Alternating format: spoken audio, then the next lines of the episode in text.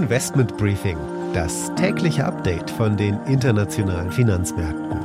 Ein The Pioneer Original. Einen wunderschönen guten Morgen aus Frankfurt. Schön, dass Sie wieder mit dabei sind. Ich bin Annette Weißbach mit dem morgendlichen Update von den Märkten. Schauen wir zunächst auf die Ausgangslage und auf die Vorgaben für den heutigen Handelstag. Die SPD und aber auch die FDP haben dem Koalitionsvertrag zugestimmt. In Deutschland fehlen also nur noch die Grünen. Hier läuft heute um 13 Uhr die Frist für die Urabstimmung der Parteibasis ab. Am Mittwoch soll dann die Kanzlerwahl stattfinden.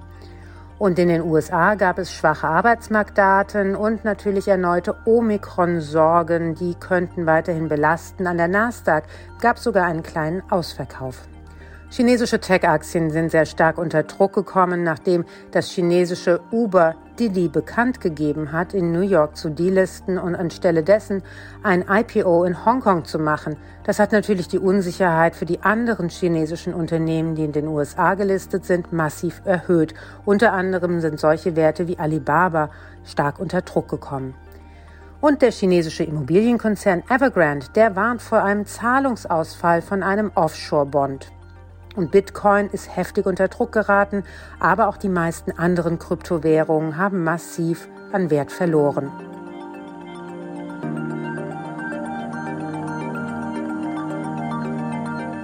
Und damit ein Blick auf die heutigen Themen. Wir schauen auf die Höhepunkte dieser Woche, geopolitische Spannungen, hohe Inflation, Wachstumssorgen, aber auch Neuigkeiten von großen Unternehmen wie Volkswagen.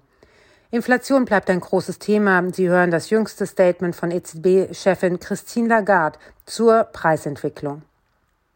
Und ich spreche über die deutsche Tech-Szene mit Dr. Niklas Westphal. Er ist Partner bei der auf Technologie spezialisierten Investmentbank Clipperton. Er berät Technologieunternehmen und Investoren bei Unternehmenstransaktionen und Wachstumsfinanzierungen. Und natürlich schalten wir auch wieder nach New York an die Wall Street zu unserer Börsenreporterin Anne Schwedt, die ein Update zu den US-Finanzmärkten hat. Und die Aktie des Tages ist Adidas. Hier ist der Börsenwert seit Jahresbeginn um 16 Prozent eingebrochen. Wir wollen mal schauen, wie die Aussichten sind.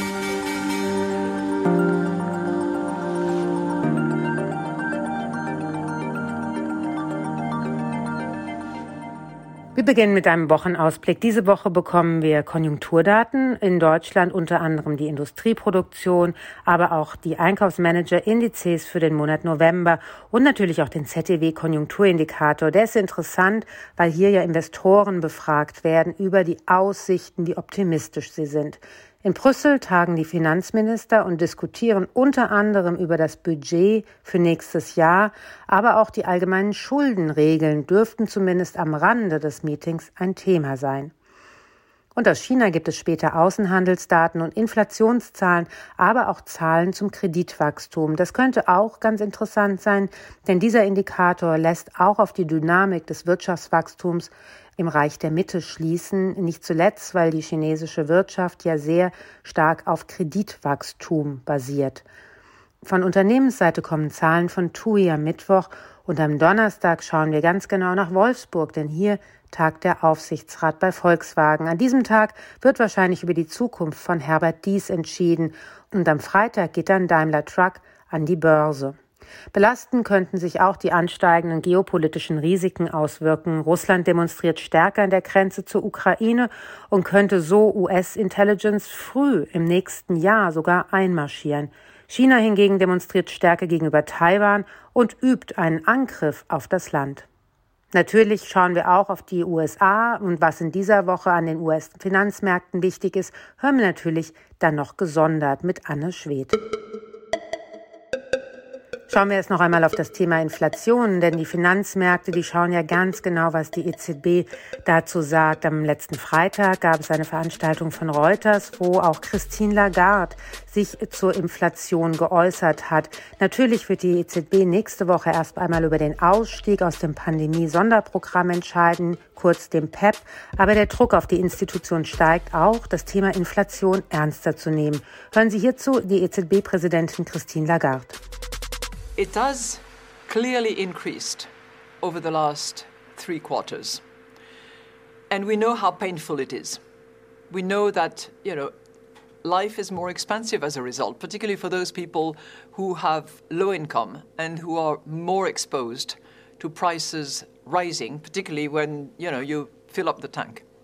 But we see it as a hump, and a hump eventually declines. And this is what we project that inflation will decline over the course of 22. Nach dem FED-Meeting nächste Woche tagt dann am 16. die EZB. Das ist eines der wichtigsten Meetings der Bank in diesem Jahr, denn hier geht es dann um die Ausgestaltung der Anleihekaufprogramme im nächsten Jahr und vor allem auch um den Exit aus dem sogenannten PEP, also dem Pandemic Emergency Purchase Program.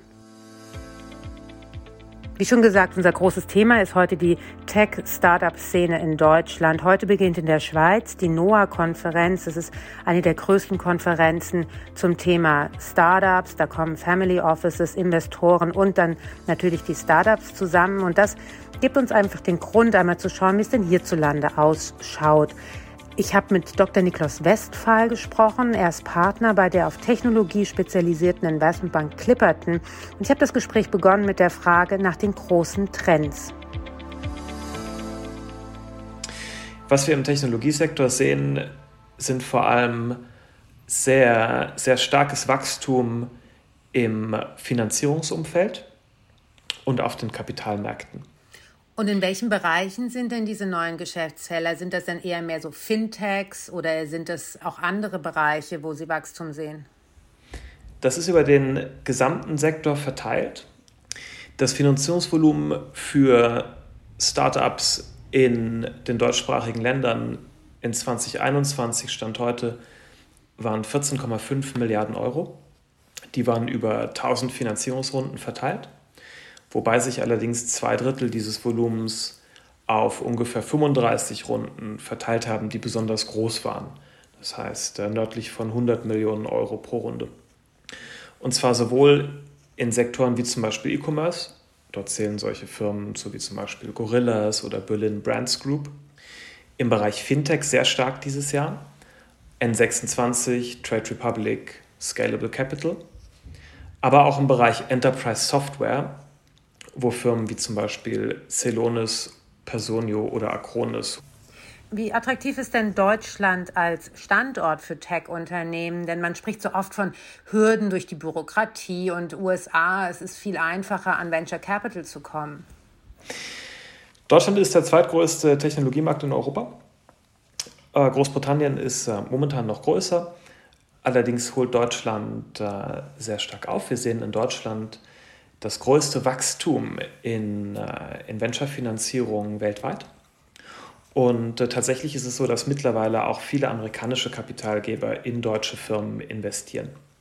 Wenn man sich die Tech-Szene anschaut, ist sie denn vor allem in Berlin domiziliert oder wo mögen es Gründer am liebsten? Das ist eine sehr spannende Frage. Und äh, in der Tat unterscheidet sich Deutschland in dieser Hinsicht sehr stark von anderen europäischen Nationen. Denn während zum Beispiel die Tech-Szene in, in Frankreich sich sehr stark auf Paris fokussiert oder in Großbritannien sehr stark auf London und Cambridge, ist es in Deutschland so, dass Sie in ganz Deutschland erfolgreiche und schnell wachsende Technologieunternehmen finden werden. Dort haben sich verschiedene Cluster herausgebildet. Zum Beispiel finden Sie in München besonders viele B2B-Softwareunternehmen. In Berlin finden Sie tendenziell sehr viele E-Commerce und Fintech-Geschäftsmodelle und im Südwesten finden Sie äh, sehr viele Deep Tech, also sehr Hochtechnologie-Geschäftsmodelle, die vor allem aus den sehr starken örtlichen technischen Universitäten kommen. Wo sehen Sie denn die größten Probleme, die Fintechs in Deutschland haben? Ist das zum Beispiel die Digitalisierung, wo Deutschland ja stark hinterherhinkt? Ich glaube, dass der Mangel an Digitalisierung in Deutschland im Gegenteil für Technologieunternehmen ein sehr großes Marktpotenzial darstellt, da aufgrund, insbesondere aufgrund der, der Pandemie, die hoffentlich bald hinter uns liegt, viele Großunternehmen, der deutsche Mittelstand und der öffentliche Sektor angefangen haben, viel stärker auf Digitalisierung zu setzen. Wagen Sie noch einen Ausblick ins Jahr 2022. Ähm, was sind die größten Trends für die Tech-Branche? Wir haben den Eindruck, dass der Zugang zu Kapital nicht abzureißen scheint, ganz im Gegenteil. Und wir daher ein weiteres starkes Wachstum des Technologiemarktes sehen. Gleichzeitig sehen wir, wie der Technologiemarkt sich stärker konsolidiert, wie internationale Investoren immer weiter nach Deutschland vordringen, was uns äh, weitere Quellen an Kapital verschafft. Und wir sehen auch, dass immer stärker große Strategen in Deutschland entstehen mit den Börsengängen, die zum Beispiel in 2021 erfolgreich stattgefunden haben. An welche Strategen denken Sie da? Einerseits haben Sie auf der Enterprise Software Seite solche Firmen wie SAP, die ihre Marktposition durch Akquisitionen ausgebaut haben in 2021. Äh, zum Beispiel durch den, durch den Erwerb von Signavio, das war eine 1 Milliarden Transaktion. Aber Sie sehen auch im Bereich E-Commerce, äh, wie solche Firmen wie zum Beispiel Auto 1, Mr. Specs, Salando und so weiter immer stärker ihre Position aufbauen und, und damit zu gesamteuropäischen Strategen werden. This is a five train. The next stop is Wall Street. Damit jetzt in die USA zu unserer Börsenreporterin Anne Schwedt an der Wall Street. Anne, wie sind denn die Vorgaben für den heutigen Handelstag? Also letzte Woche war ja die reinste Achterbahnfahrt. Freitag ging die Wall Street dann auch mit einem Minus aus der Woche. Das lag an den Arbeitsmarktdaten von November, die kamen ja am Freitag raus und die fielen schlechter aus als erwartet. Insgesamt wurden im November 210.000 neue Jobs geschaffen. Analysten hatten aber eigentlich mehr als 570.000 neu erwartet und natürlich lastete auch die Unsicherheit rund um das neue Coronavirus, diese neue Variante auf den Anlegern. Starke Verluste gab es vor allem im Tech-Sektor. Da hat zum Beispiel DocuSign mit schwachen Quartalszahlen enttäuscht. Da ging es für die Aktie um mehr als 42 Prozent nach unten. Bei Zoom gab es ein Minus von mehr als 4 Prozent und bei Tesla ging es um 6,4 Prozent nach unten. Insgesamt scheint mir, als seien die Anleger so unsicher gerade, wie es jetzt mit Corona und der Gesamtwirtschaft so weitergeht, dass viele wohl einfach gerade ihre Gewinne, die sie jetzt übers Jahr gemacht haben, sichern wollen und deshalb sich aus dem Markt hier ein bisschen zurückziehen. Ich kann mir also vorstellen, dass es auch in der kommenden Woche so weitergehen wird. Und was ist denn noch relevant mit Blick auf die neue Handelswoche? In dieser Woche wird wohl wieder ganz besonders auf die Inflation geschaut. Am Freitag kommt der Konsumentenpreisindex raus. Der zeigt ja an, wie sich normale Dinge des Alltags verteuert haben. Ein wichtiger Indikator also für die Inflation. Analysten glauben, dass sich die Produkte im Jahresvergleich um 6,7 Prozent verteuert haben. Wenn das stimmt, dann wäre das so hoch wie seit 1982 nicht mehr. Die Anleger schauen da ganz besonders drauf, weil ja eine Woche später trifft sich die Notenbank und die wird dann ausgehend von der Inflation dann auch über ihr weiteres Vorgehen entscheiden. Auf der Unternehmensseite stehen besonders CVS und Southwest Airlines im Fokus. Die geben ihre Langzeitziele bekannt und außerdem gibt es noch Quartalszahlen von Costco, Oracle und GameStop. Die Aktie des Tages ist diesmal Adidas. Seit den Quartalszahlen am 10.11. und der sehr verhaltenen Prognose ist die Aktie von Adidas stark unter Druck. Ein Boykott in China, teurere Frachtraten und stillstehende Fabriken in Vietnam trüben die Aussichten für den Konzern. Anlässlich der Zahlen sagte der Finanzchef Harm Ollmeier, dass es derzeit viele Dinge gibt, die außerhalb der Kontrolle des Unternehmens liegen und dass die Lieferkettenprobleme das Ergebnis in den kommenden zwei Quartalen noch beeinflussen werden. Die Omikron-Mutante trägt natürlich auch nicht zu einer Stimmungswende bei, denn momentan sieht es fast überall wieder nach mehr Restriktionen und weniger Profisport aus. Das ist natürlich schlecht für Adidas. Aber man muss auch sagen, dass die Aktie schon sehr viel gefallen ist in diesem Jahr, ein Minus von 16 Prozent. Deswegen scheinen die Analysten unter anderem vielleicht auch recht optimistisch zu sein und halten Adidas zu großen Teilen für unterbewertet. 22 raten nämlich zum Kaufen des Unternehmens, 11 zum Halten und nur ein Analyst zum Verkaufen.